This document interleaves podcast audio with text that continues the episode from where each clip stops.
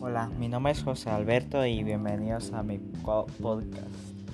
Hoy vamos a hablar un poco de la energía, del trabajo, de las secciones icónicas, entre otros conceptos. Eh, la energía es uno de los conceptos más importantes de la ciencia y la vemos seguido en nuestra vida cotidiana.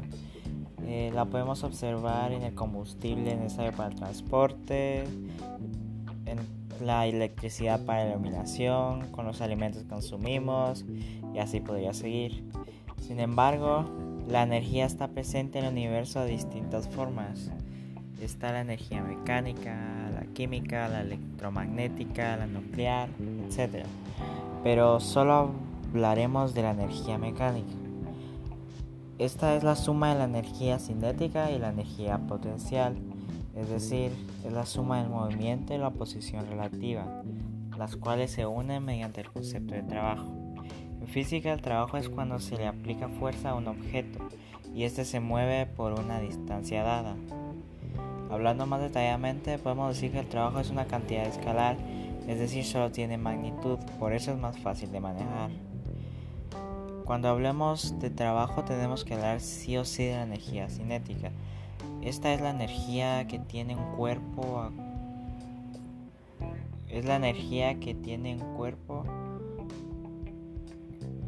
Que tiene, el, que tiene el cuerpo cuando nos movemos. Es decir, la capacidad o trabajo que hace que un objeto pase de estar quieto a moverse a una determinada velocidad. Y al igual que el trabajo, la energía cinética es una unidad escalar. Pero ¿qué pasa cuando queremos resolver el problema? Pues si no podemos utilizar la segunda ley de Newton que dice que la aceleración de un objeto es directamente proporcional a la suma de todas las fuerzas que actúan sobre él e inversamente proporcional a la masa del objeto, una alternativa es relacionar la rapidez de un objeto con el trabajo neto que otras fuerzas ejercen sobre él. Un, ejemplo específico donde encontramos todos estos conceptos es en una montaña rusa. Aquí podemos observar mejor a lo que me refiero. Sin embargo, para ello también es importante la matemática, sobre todo la parábola. Para empezar, hablemos de las secciones cónicas. Estas son todas las curvas resultantes de las diferentes intersecciones entre un cono y un plano.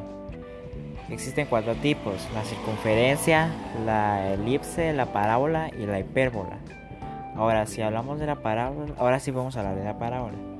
Esta se compone por el foco, la directriz, el vértice y el parámetro, que es la distancia del foco a la directriz y se simboliza con la letra P. Gracias por oír. Bye.